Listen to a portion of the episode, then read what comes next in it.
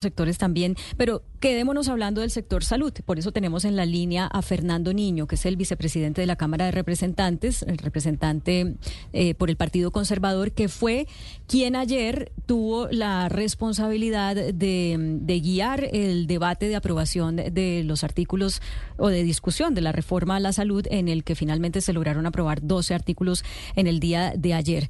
Eh, representante Niño, bienvenido a Mañanas Blue. Hola, muchas gracias, Claudia, a toda la mesa técnica que nos acompaña. Un buen día para todos.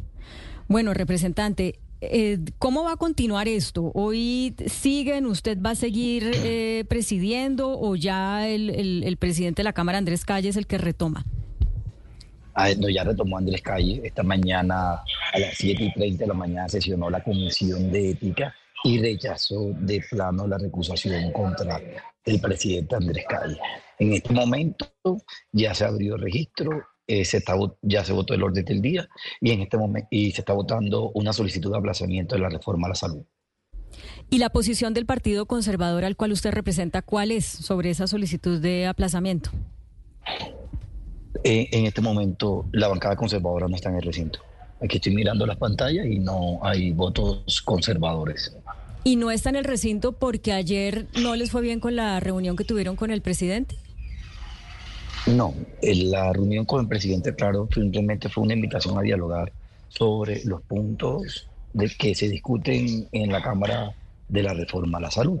Ahí fuimos enfáticos, los representantes que asistimos, en manifestarle al presidente que la posición del partido es no acompañar la reforma, que es una decisión de bancada y que el Partido Conservador la va a mantener. Pero, doctor Niño, en esas conversaciones que han tenido con el presidente o con el ministro, ¿cuáles son las líneas rojas de ustedes? ¿En qué momento, eh, si hay cambios, vamos a ver si los hay, eh, empezaría de pronto el partido a contemplar apoyar la reforma? ¿Cuál es esa línea roja que en este momento usted lo, lo separa de, de esta iniciativa?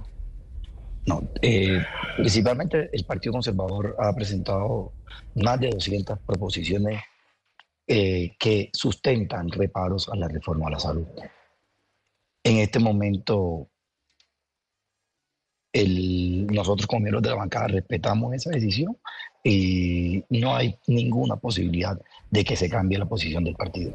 Eh, sácanos de una duda, representante. Usted y otros cinco eh, congresistas fueron a la reunión con el presidente, pero luego el Partido Conservador, a través de su cuenta de X, dijo que no solamente no apoya la reforma a la salud, sino que la que asistió no a la reunión con el presidente no fue la bancada, sino que fue una visita solamente de un grupo de representantes.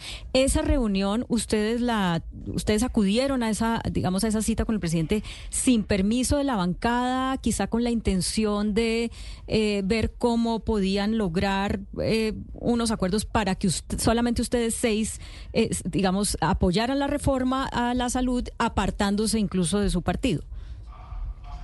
No hay ningún interés particular en el tratamiento de la reforma ni tampoco de los demás asistentes a la reunión. Simplemente fue un diálogo sobre los puntos que se están discutiendo eh, actualmente en la reforma a la salud y eh, en eso transcurrió la reunión. ¿Pero fue sin permiso del partido? ¿Ustedes se fueron sin permiso o sin comunicarle al partido? No, la bancada de Cámara eh, nombró unos representantes para que asistieran y eso estuvo socializado con la bancada de, de representantes a la Cámara participantes del Partido Conservador. Representante, la, reforma en el, segundo debate, que es en, la plenaria de la Cámara, entiendo va 80, 75% avanzada. ¿Usted creería que ya ese paso el gobierno lo, surtió, que ya está casi definido que, va a llegar a la plenaria del Senado? ¿Usted cómo lo ve? Yo creo que bueno, han avanzado, faltan 30 artículos por aprobar y 50 artículos nuevos. Hoy nuevamente está en el orden del día la discusión a la reforma a la salud. Esperemos cómo avanza pero en promedio diario se están aprobando entre 10 y 16 artículos. Eh, sí. Este es un trámite normal que se ha venido realizando y ustedes han venido haciéndole seguimiento hace mes y medio en la plenaria de la Cámara. Esperamos nosotros que se tome una decisión definitiva frente a esta reforma para que podamos avanzar con el resto de iniciativas legislativas que están para último debate y para sanción presidencial. Sí, representante Niño, usted dice que el Partido Conservador no acompaña la reforma a la salud. Sin embargo, se quedan en el, recinto y hacen quórum y ayudan a que se, a que, a que se cumpla con ese, con ese propósito.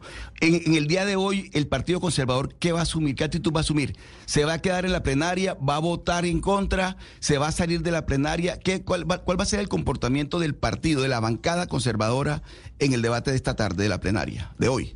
Todo, todo lo que debe hacer el partido para que no se apruebe la reforma, para que no pase la reforma, se realizará en ese sentido. Se votará negativamente el articulado. Si hay la posibilidad de romper el quórum, también se tomará la decisión. Ayer se rompió quórum por inasistencia también de miembros del Partido Conservador y mirando cómo va la dinámica en el día y la bancada tomará la decisión. Representante de Niño, dentro de esta dinámica que usted eh, ha descrito, habló de que eh, ustedes en el partido han eh, dado unas 200 proposiciones.